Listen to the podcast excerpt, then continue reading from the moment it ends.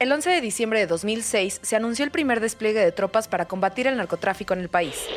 El saldo oficial de la llamada guerra contra el narcotráfico es de 384 mil homicidios y más de 100 mil personas desaparecidas en México. Estas personas fueron víctimas de la falta de seguridad pública que ninguno de los tres niveles de gobierno les pudo garantizar. El Comité de Naciones Unidas contra la Desaparición Forzada presentó su informe final tras su visita en México y realizó algunas recomendaciones. Entre ellas, el reconocer la responsabilidad de los servidores públicos y abandonar el enfoque de la militarización de la seguridad pública.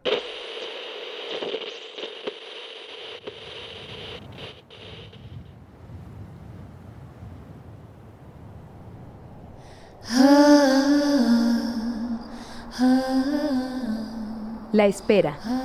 Una tragedia en dos actos. Este podcast es una adaptación de la obra de teatro de Diego Gerard que lleva por título el mismo nombre. Episodio 3. Guadalupe, Verónica y el Chemo miran atentamente al licenciado, quien reúne todas sus fuerzas para comenzar a hablar. En torno a esta situación, Su voz. Por fin dice algo. Cuidado, rata. el Estado buscaba retomar control legítimo de su territorio. Alto. Piénsalo bien. Dada la existencia de una fuerza maligna, un incremento en la mortalidad de jóvenes ligada al crimen, buscábamos retomar el país con verdadero liderazgo. Te lo advierto, rata. Si ustedes me lo permiten, Que si se lo permitimos. Que hable, pues. Como la vean, señoras. Ríndanse ante sus ficciones. queríamos transformar al país, que fuera seguro, una nación justa, próspera. Por eso debíamos combatir al crimen organizado con determinación, sabiendo que inexorablemente ganaba terreno en nuestra sociedad, en cada esquina colándose a nuestras instituciones. Queríamos poner un alto y no podíamos ser pasivos.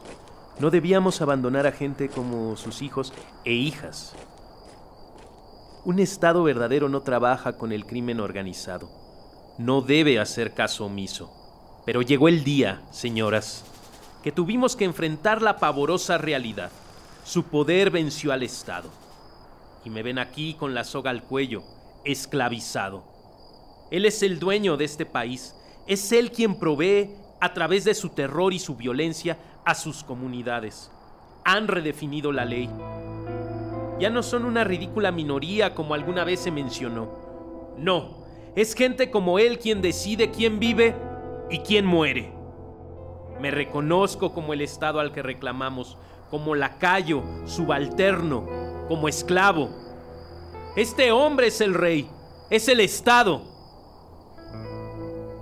Ya saben ante quién se deben de rendir ahora, señoras. Exhausto, el licenciado se deja caer al suelo. En una de esas se murió. Si no está muerto todavía, lo matará usted, pues. De pie, basura.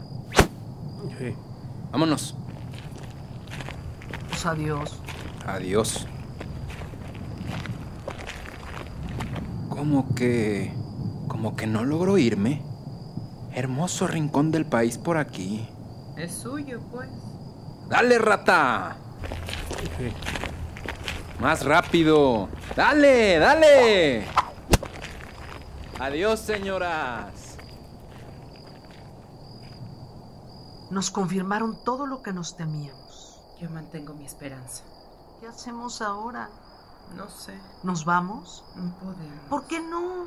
Los estamos esperando, nuestras hijas, nuestros hijos. Ay, Señoras, ¿Regresaron? Acércate, mija. señoras, Sí, ¿Eres tú, mija? acércate, mija.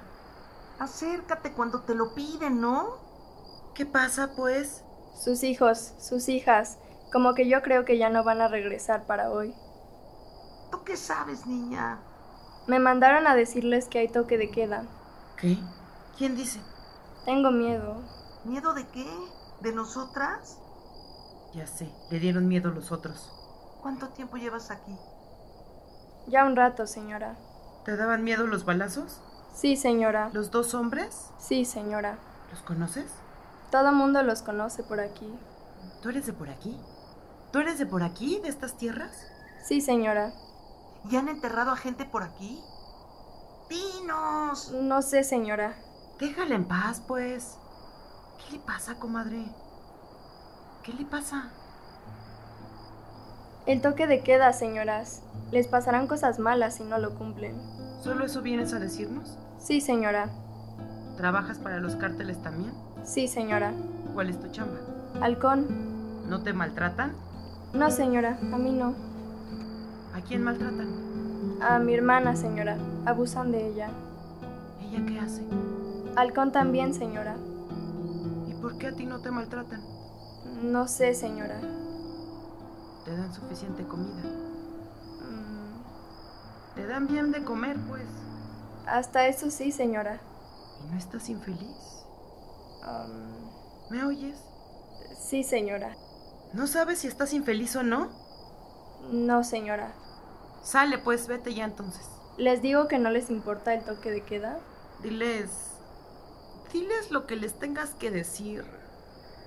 Diles. Diles que estoy esperando a mis hijos, a mis hijas. ¿Me oyes? Sí, señora.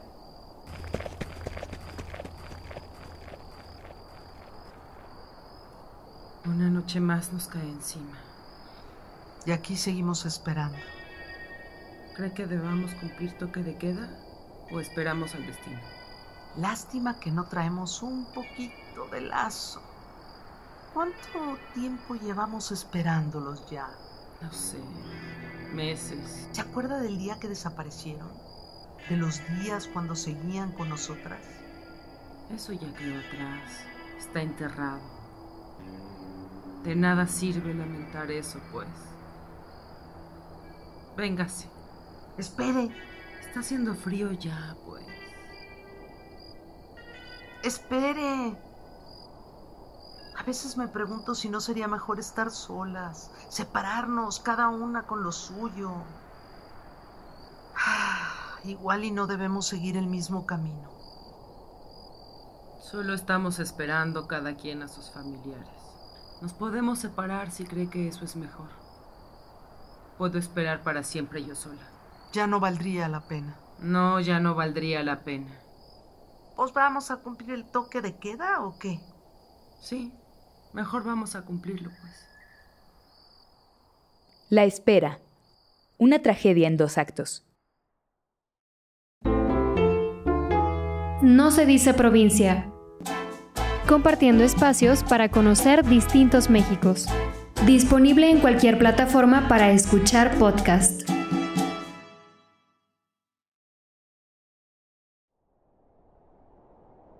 La espera. Segundo acto.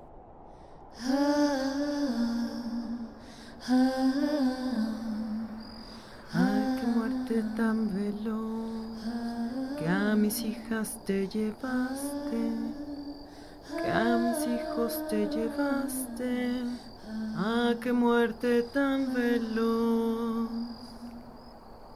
En esta vida tan atroz, al parecer me dejaron, al parecer me dejaron.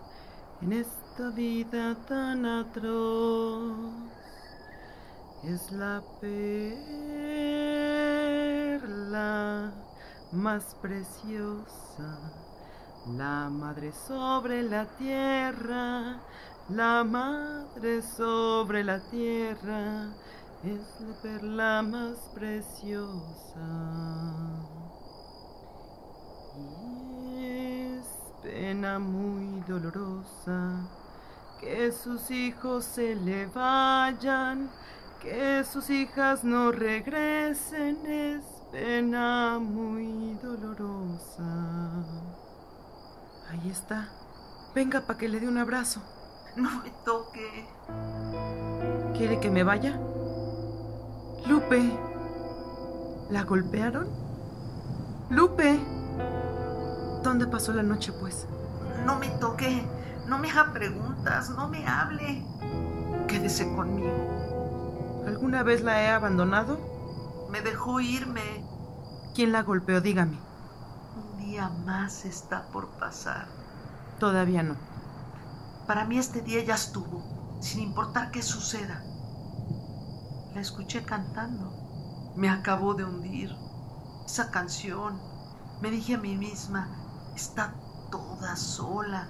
Ya no mantiene la esperanza como yo. No hubiera permitido que la golpearan. No hubiera podido detenerlo. ¿Cómo no? Eran diez sicarios. No, digo, antes de que la golpearan, no la hubiera dejado hacer lo que estuviera haciendo, pues. No estaba haciendo nada. Entonces, ¿por qué la golpearon? Pues no sé. ¿No cumplió el toque de queda, Lupe? Le digo que no estaba haciendo nada. Pero pues aquí ando. Vengo a esperar. Como ayer y todos los días. Hay cosas que nunca cambian, comadre. ¿Qué hacemos ahora? ¿Esperamos a que las cosas cambien? Los esperamos. A nuestros hijos, a nuestras hijas. Algunas cosas ya cambiaron de ayer a hoy. ¿Y si no vienen? Ya veremos. Le digo que algunas cosas ya cambiaron de ayer a hoy. Como que todo resuma. Mire el árbol. Ahora sí me dieron en la madre esos culeros. El árbol, que mire el árbol. ¿No estaba ahí ayer o qué? Sí, comadre, por supuesto que ahí estaba, ¿no se acuerda? Queríamos colgarnos de sus ramas, ¿no se acuerda? Pues yo creo que lo soñó. ¿A poco es posible que ya se le haya olvidado? Es como si todos los días fueran el anterior, la espera, una bruma. ¿Y el narco y el político también se le olvidaron? ¿El narco y el político? Se le olvidó todo, pues. Me acuerdo de un culero cargando una maleta llena de feria. Ese era el IC, el político. De eso sí me acuerdo. Pero ¿cuándo fue? ¿Y su jefe, el narco, no se acuerda de él? Él me dio el fajo de billetes. Ese era el chemo. Y todo eso fue ayer, dice usted. Sí, por supuesto que fue ayer. ¿Y dónde estamos ahora? ¿Dónde más? Pues que no reconoce el lugar. ¿Reconocer? ¿Qué hay que reconocer? No reconozco ni la cara de mi propia hija. Cálmese, comadre. ¿Qué gana poniéndose así? Considere nuestra situación, pues. Calmarme no me lleva a nada. No trae a nadie de regreso. Difícil juntarse con usted a veces, comadre. O mejor sería que me mataran como a tantos otros. ¿Quiénes otros? ¿Quiénes otros? Los cientos de miles que han desaparecido en esta guerra, como nuestros hijos, como nuestras hijas. Si eso es lo que piensa Lupe, váyase pues. ¿Para qué se queda usted aquí? Pero no, mantiene la esperanza tanto como yo. Somos incansables. Es para no pensar. Esa es buena excusa. Es para no oír la merita verdad.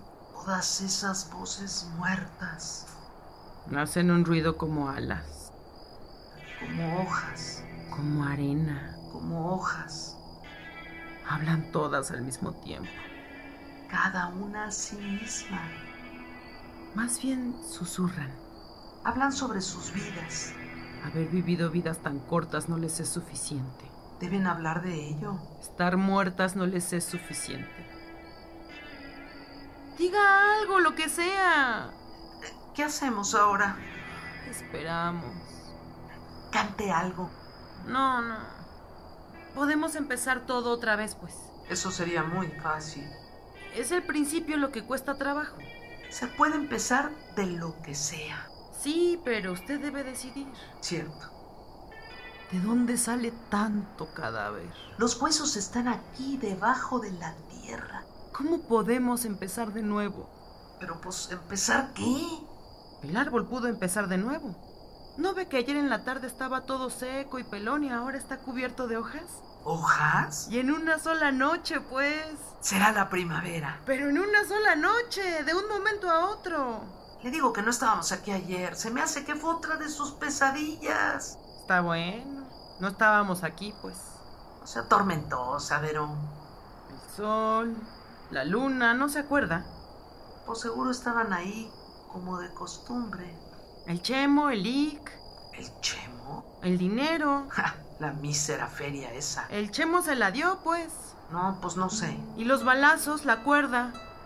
¿Y todo eso fue ayer? Y como que hoy parece que algo ya cambió. No sé a qué se refiere, comadre. Que las cosas están regresando, pues, las hojas del árbol. Estoy cansada. Vámonos mejor. No podemos. Los estamos esperando. Nuestros hijos, nuestras hijas podrían venir hoy. No puedo seguir así. Pero las cosas están cambiando, comadre. No veo cómo. Así, solas, pues, las cosas están regresando. Yo veo todo igual. Las hojas ya están de vuelta. ¿Del sauce? eh? Sí. Pues como que habrá más lágrimas entonces.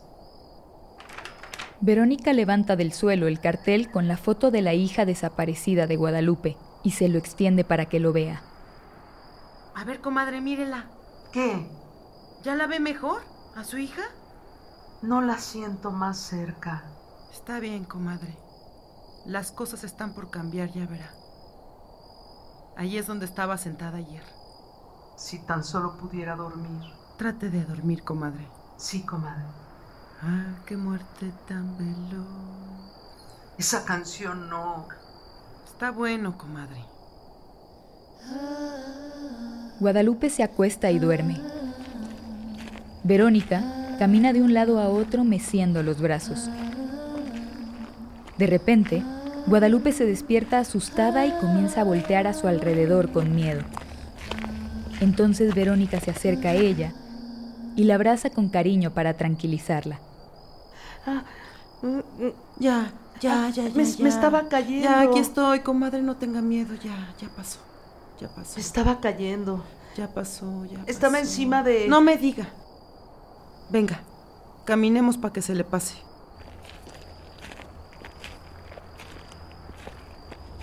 Ya estuvo. Ya me cansé. Ya vámonos. Ya sabe que no podemos, comadre. ¿Por qué no? Nos estamos esperando nuestras hijas, nuestros hijos. Pues posible. Verónica, intranquila, se pone a deambular de nuevo. Quédese quieta, ¿no? Ando inquieta, las cosas están cambiando. Se me hace que vinimos muy pronto o para nada. Se me hace que sucederá cuando caiga la noche. Pero la noche no cae. Caerá rápida y repentina como ayer.